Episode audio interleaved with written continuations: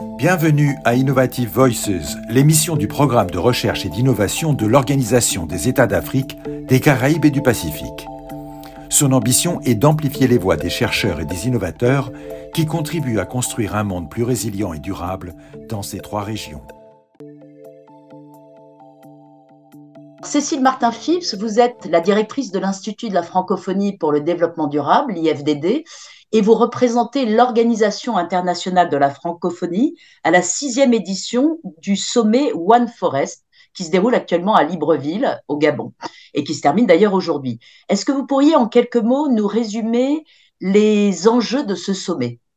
Oui, merci beaucoup. C'est vrai que ce sommet a un triple enjeu. Hein. Globalement, il s'inscrit bien sûr d'abord dans l'atteinte des objectifs du développement durable euh, d'ici 2030. Euh, et puis également dans la mise en œuvre de l'accord de Paris, on parle beaucoup euh, euh, de cet article 5 et article 6, ce qui ne veut absolument rien dire pour les néophytes, mais en gros l'accès au financement et comment faire en sorte que ces 100 milliards de dollars qui sont attendus et qui ne viendront probablement pas uniquement des pays développés. comment est-ce qu'on pourrait avoir accès à des financements dits innovants, donc en fait du secteur privé ou autre, et ici, on parle beaucoup euh, de crédit carbone, euh, avec euh, ça, c'est tout l'enjeu des débats aujourd'hui.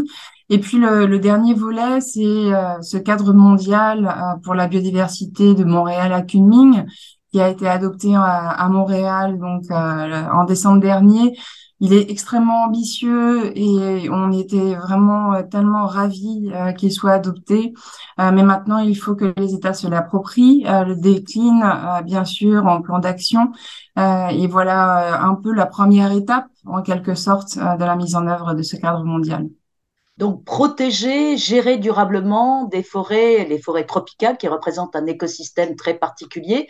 Est-ce que vous pouvez nous rappeler justement euh, l'importance de ces forêts et plus particulièrement celle du bassin du Congo dont on va parler un peu plus puisque vous intervenez dans cette région en particulier aussi? Oui, tout à fait. Euh, c'est vrai que le bassin du Congo est, est vraiment euh, assez unique. C'est une euh, bon, c'est le premier ou le deuxième euh, bassin euh, forestier au monde, c'est le notre poumon.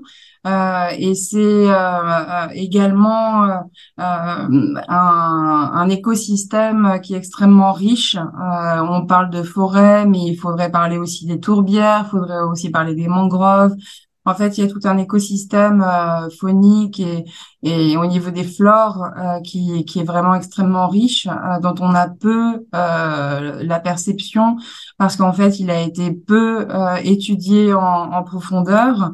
Et c'est tout l'enjeu en fait aussi de ce euh, de ce One Forest Summit, de ce sommet One Forest, euh, c'est aussi d'attirer la, la, lumière quelque part sur euh, ce que représentent ces forêts dans le monde, hein, parce que le, le, One Forest Summit voit aussi la mise en lumière des forêts qui sont en Asie, en Indonésie notamment, mais également celles qui sont en Amérique latine, qui sont toutes à des degrés de, de détérioration différentes.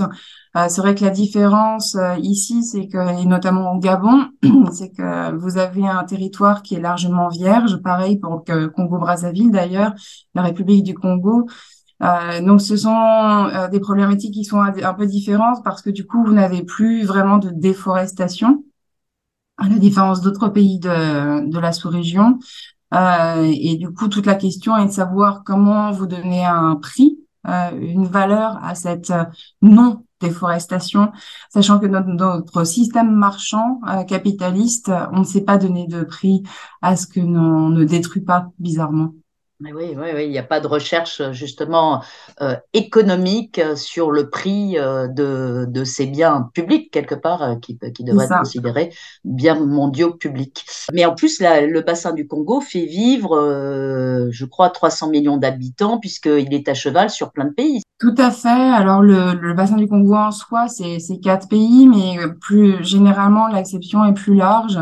Euh, nous, on parle de, de 10 pays euh, francophones euh, qui sont plus ou moins sur au moins les trois bassins. donc le gros bassin du Congo, on va dire, en Afrique centrale.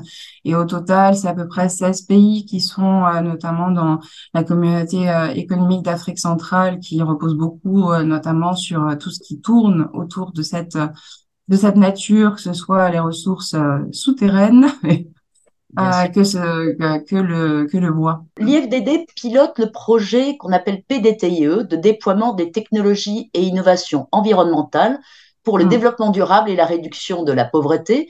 Donc une action qui est conjointement euh, soutenue par euh, l'Organisation des États d'Afrique, des Caraïbes et du Pacifique et par l'Union européenne. Tout ça, ça se passe dans le bassin du Congo, plus exactement au Cameroun et en République démocratique du Congo. En quoi la recherche et l'innovation environnementale peuvent-elles changer la donne au niveau de la préservation et de la gestion durable des forêts? Bon, euh, vous le savez, euh, aujourd'hui, dans le monde entier, hein, globalement, on fait face à euh, une, problématique à la fois environnementale et agricole. On a une, industrie agroalimentaire locale inexistante, artisanale lorsqu'elle existe et qui a du mal à satisfaire les, le marché national ou sous-régional. La conséquence, c'est euh, vraiment une importante perte euh, post-récolte, notamment des produits agricoles, une disponibilité saisonnière des matières premières euh, assez faible, euh, et puis une déconnexion quelque part des populations des cultures alimentaires au bénéfice de produits importés. Et, et, ça, ça a été renforcé avec avec le Covid. Euh, qui a conduit à une perte d'environ 75% de la production agricole des fruits et légumes euh, environ. Euh, du coup, là, le corollaire, ça a été la recrudescence de l'insécurité alimentaire, de la malnutrition infantile, et pourtant, on est dans au bassin du Congo, qui, qui, est un, un sol très riche, extrêmement riche, extrêmement riche. Euh, et donc, fort de cette conviction, euh, l'IFDD a, a, déployé une méthodologie. Hein. Alors, c'est vrai que l'acronyme est un peu barbare, mais euh, l'idée, c'est vraiment d'avoir, de systématiser l'innovation auprès de, centaines de jeunes. et les 20 meilleures innovations agroalimentaires sont en cours de maturation aujourd'hui. Euh, dont une quinzaine d'innovations en cours de brevetage. Alors parmi, quand, quand on parle d'innovation, on parle souvent finalement de, de, retour à des bonnes pratiques ancestrales où euh, on vient euh, finalement chercher à la fois à protéger la biodiversité, mais également à répondre à un besoin alimentaire, tout en préservant le climat parce que forcément on vit avec.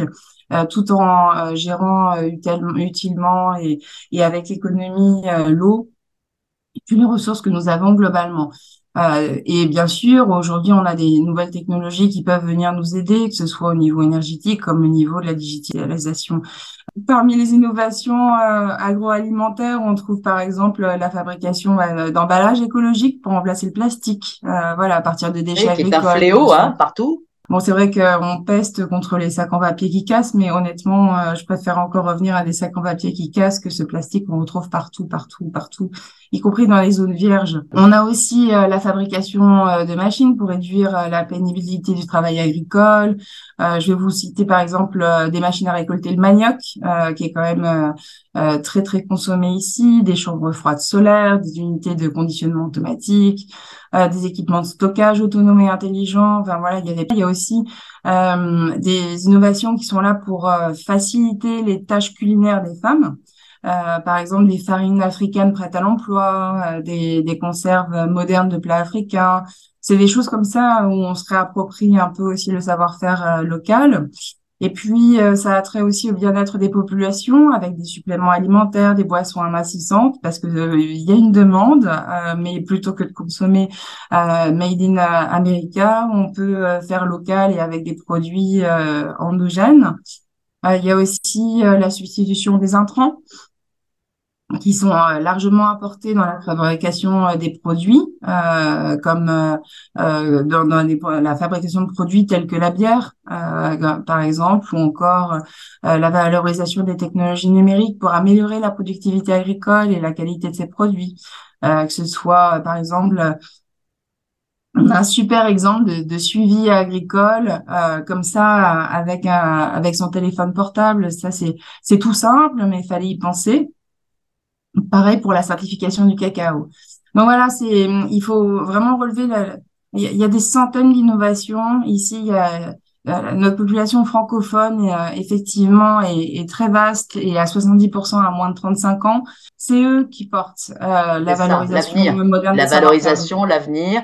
Et donc vous les accompagnez. De quelle manière vous les accompagnez? Donc vous sélectionnez des innovations, mais après il y a tout un accompagnement. Est-ce que vous pourriez nous en parler un peu plus? Oui, tout à fait. C'est vrai que cet accompagnement se fait de, de deux façons. D'abord, on, on les accompagne à travers euh, tout un, un, cheminement à la construction de leur euh, projet lui-même, euh, jusqu'à la mise sur le marché, voire même jusqu'au brevet.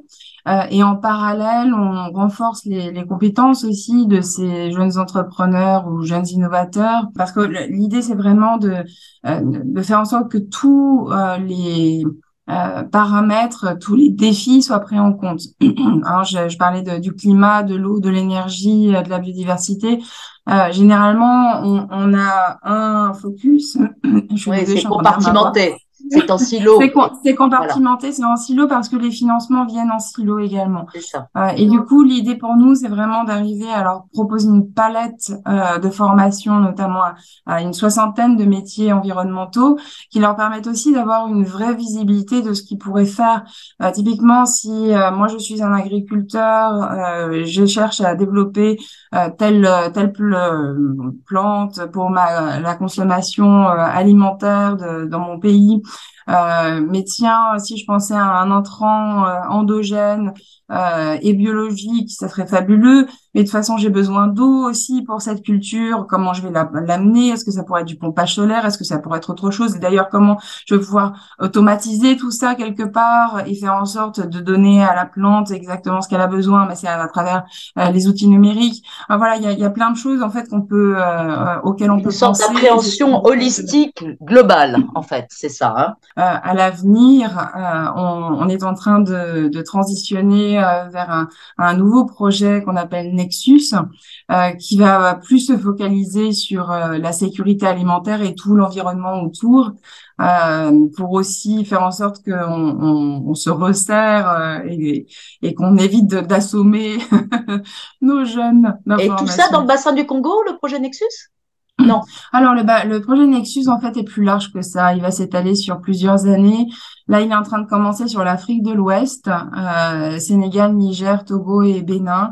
Euh, mais on, comme euh, nous avons euh, bien sûr ce, projet de développement des innovations environnementales, dont 30% à peu près des innovations qui remontent, qui, qui, ont commencé à remonter, portent sur l'agriculture on voit qu'il y a un intérêt et on, bah, l'enjeu pour pour moi aussi d'être ici à Libreville, euh, c'est de voir euh, quel est l'appétit, l'intérêt euh, pour ce type de, de projet au Gabon, au Rwanda, au Congo-Brazzaville ou, ou, ailleurs.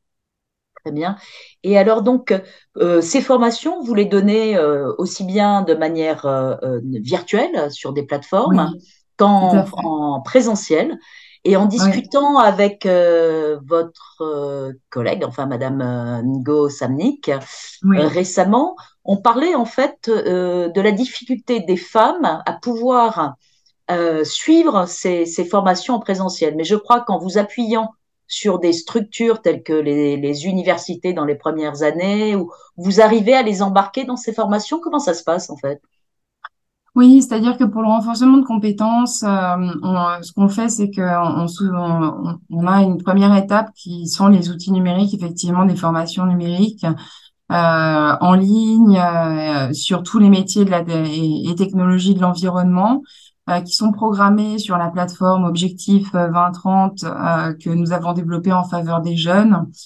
et puis, il y a ces formations plutôt spécifiques en présentiel sur la recherche et l'innovation, sur le développement durable, en faveur des jeunes scientifiques, techniciens, ingénieurs Afrique centrale, en lien avec les universités, euh, parce que c'est vraiment extrêmement important pour nous. Et d'ailleurs, pour favoriser euh, quelque part euh, ces, ces innovations de, de, jeunes, on a mis en place deux Fab Labs, euh, des laboratoires de, de, fabrication de technologies environnementales qu'on a euh, qu'on est en train d'équiper euh, pour faire en sorte aussi qu'il il y ait voilà, qu'on renforce aussi les, les, les, capacités de nos universités à, à, accompagner ces jeunes innovateurs et ces jeunes chercheurs.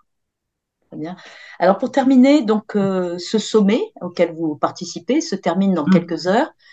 Quels sont vos sentiments à quelques heures de la fermeture de ce sommet? Et qu'est-ce que vous en attendez en fait? Bon, euh, voyez-vous, je crois que ces sommets, euh, beaucoup les critiquent, euh, mais ce sont aussi des étapes extrêmement utiles parce que on voit tous nos partenaires. Moi qui représente quelque part la, francophonie sur le développement durable et ses 88 États et gouvernements membres, alors que je suis basée très loin à Québec, c'est l'opportunité euh, de voir euh, euh, les partenaires, que ce soit au niveau pardon ministériel, qu'au niveau même des, acteurs locaux, que ce soit aussi les jeunes entrepreneurs qui viennent de toute la sous-région. Et ça, c'est extrêmement riche. donc, en ce sens, je trouve que déjà le, ce sommet est réussi parce que ça permet déjà d'avoir un, un brassage. Je trouve que c'est important de multiplier aussi quelque part ces points d'échange à ces moments d'échange euh, qui visent à, à, faire atterrir aussi ces négociations, enfin les résultats de ces négociations. Euh, ce cadre mondial Montréal-Kunming, si vous dites, euh, euh, si vous demandez à, à quelqu'un dans la rue ce que ça veut dire, je suis pas sûre qu'il serait capable de, de vous donner les, les 23 objectifs concrets euh, cible. Euh, maintenant, euh, comment comment tout ça atterrit concrètement, c'est ça aussi l'objet de, de ce type de d'échanges et de rencontres, parce que bien sûr, bah, la communication est, est là et, et, permet de mettre en valeur aussi ce que peuvent faire les uns et les autres. Il y a un, un business forum, un forum des affaires qui va démarrer là tout à l'heure. Euh, ça permet de, mettre en avant à la fois des, petites entreprises comme des, plus grosses, euh, plutôt innovantes. Et ça, c'est euh, très riche, je trouve. Merci beaucoup et bonne fin de sommet.